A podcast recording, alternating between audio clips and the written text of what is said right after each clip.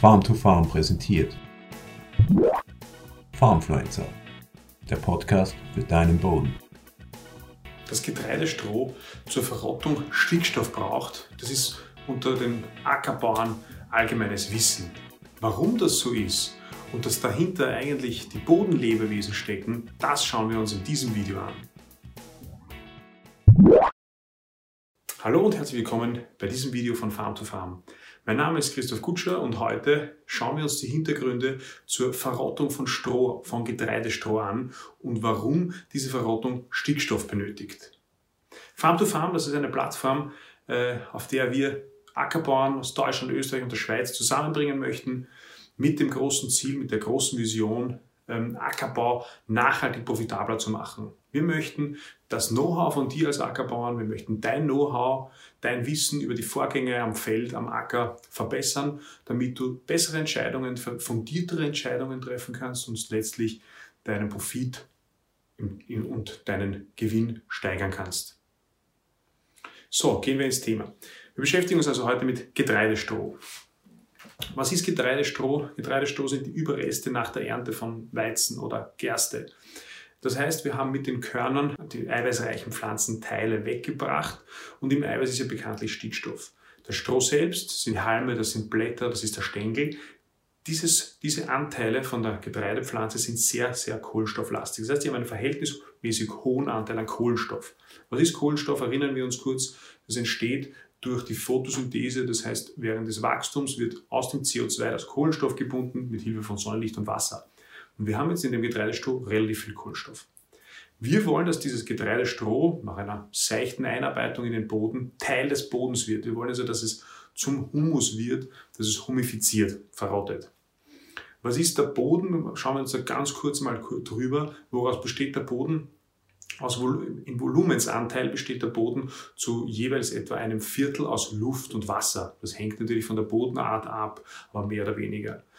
Dann haben wir noch etwa 45 äh, Prozent mineralische Anteile. Die mineralischen Anteile, das sind äh, je nach Korngröße oder je nach Größe Ton, Sand und Schluff. Und die restlichen 7 Prozent des Bodens, Volumens, in Volumen gerechnet, ist organische Substanz. Und da wollen wir das hin, das wollen wir uns anschauen, weil das, das soll, äh, dorthin soll das Stroh kommen, wenn man so will.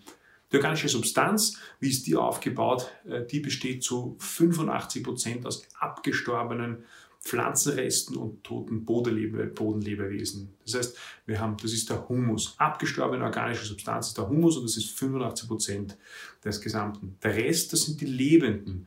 Äh, das heißt, da haben wir einerseits Pflanzenwurzeln äh, im Boden, aber natürlich auch ähm, Bodenorganismen, das heißt Bodenlebewesen, vom Regenwurm über Insekten bis hin zu Mikroorganismen wie Algen, Bakterien äh, oder Pilze, aber auch natürlich ähm, pflanzliche ähm, Organismen, die im Boden sind. Das ist aber nur ein kleiner Anteil, das sind in etwa 15 Prozent des, der gesamten organischen Substanz.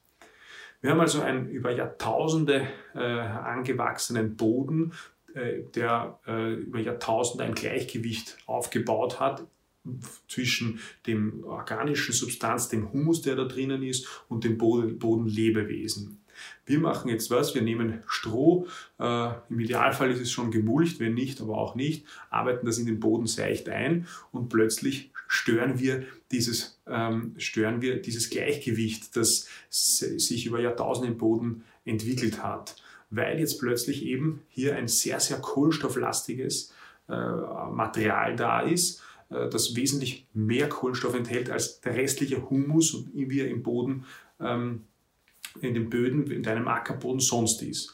Und die Konsequenz ist natürlich, wie das in der Natur so ist, die, die Natur passt sich an. Die Bodenlebewesen, die Mikroorganismen, die, ähm, die den Kohlenstoff lieben, vermehrt sich schneller. Aber der Reihe nach. Das Stroh wird eingebracht. Zuerst fangen die großen Bodenlebewesen an, das zu verarbeiten, also Insekten, äh, Käfer, natürlich die Regenwürmer, die scheiden das aus. Dann kommen die nächst kleineren Bodenlebewesen bis hin eben zu den Bakterien, Algen und Pilzen.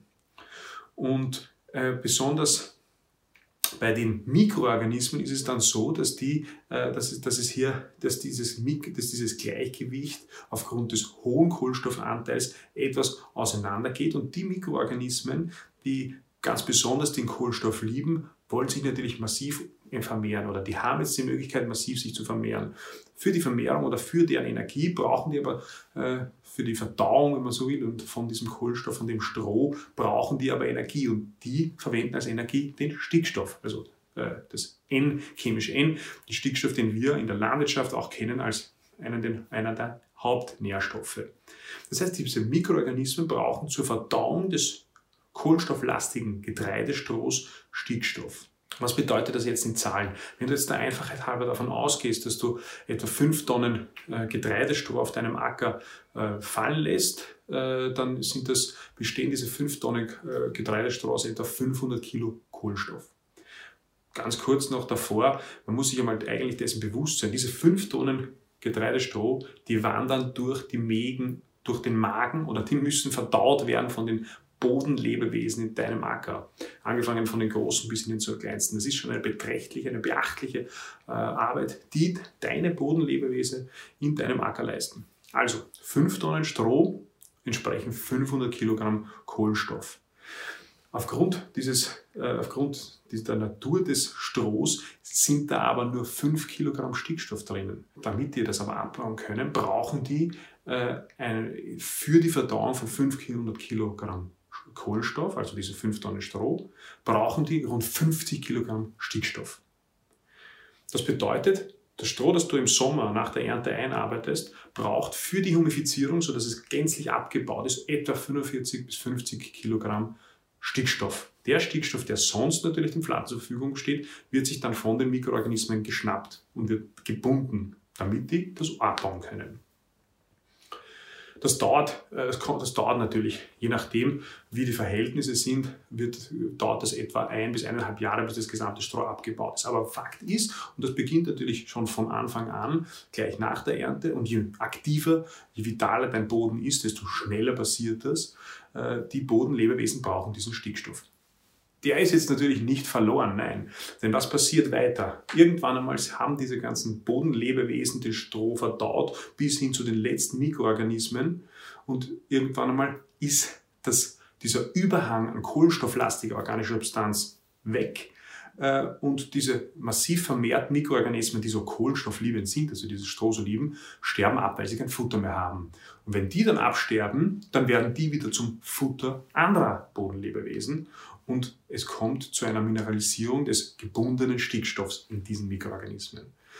Also man kann sagen, das Ganze ist ein großer Kreislauf im, im, im Boden, ist ein riesengroßer Kreislauf, eine Balance aus vielen kleinen Bodenlebewesen und der Stickstoff, der zuerst gebraucht wird, damit einmal, das, damit einmal das Stroh Teil des Humus wird, wird dann, wenn dieser ganze Prozess abgeschlossen ist und diese Mikroorganismen selbst wieder absterben, wieder Teil des Zyklus und kommt wieder den Pflanzen, wird wieder den Pflanzen zur Verfügung gestellt.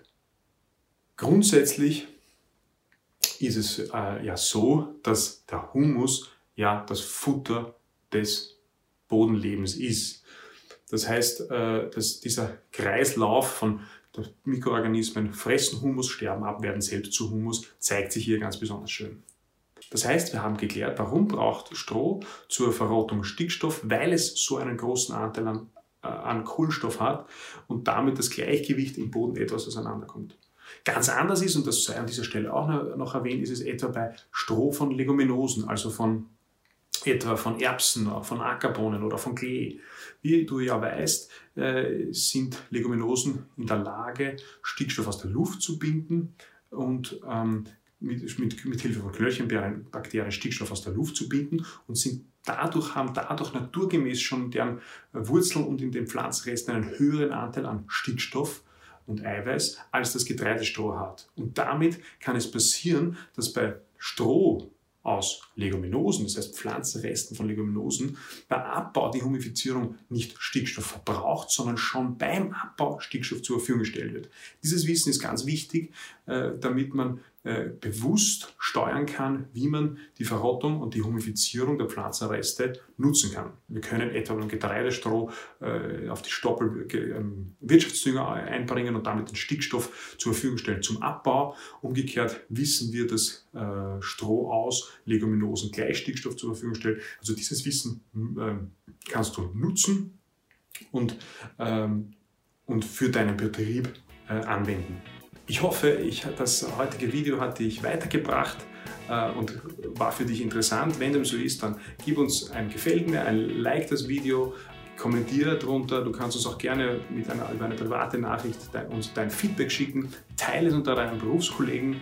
Wir wollen gemeinsam eine starke und große Farm-to-Farm-Community aufbauen und gemeinsam dafür sorgen, dass der Ackerbau nachhaltig profitabler wird. Also, bis bald.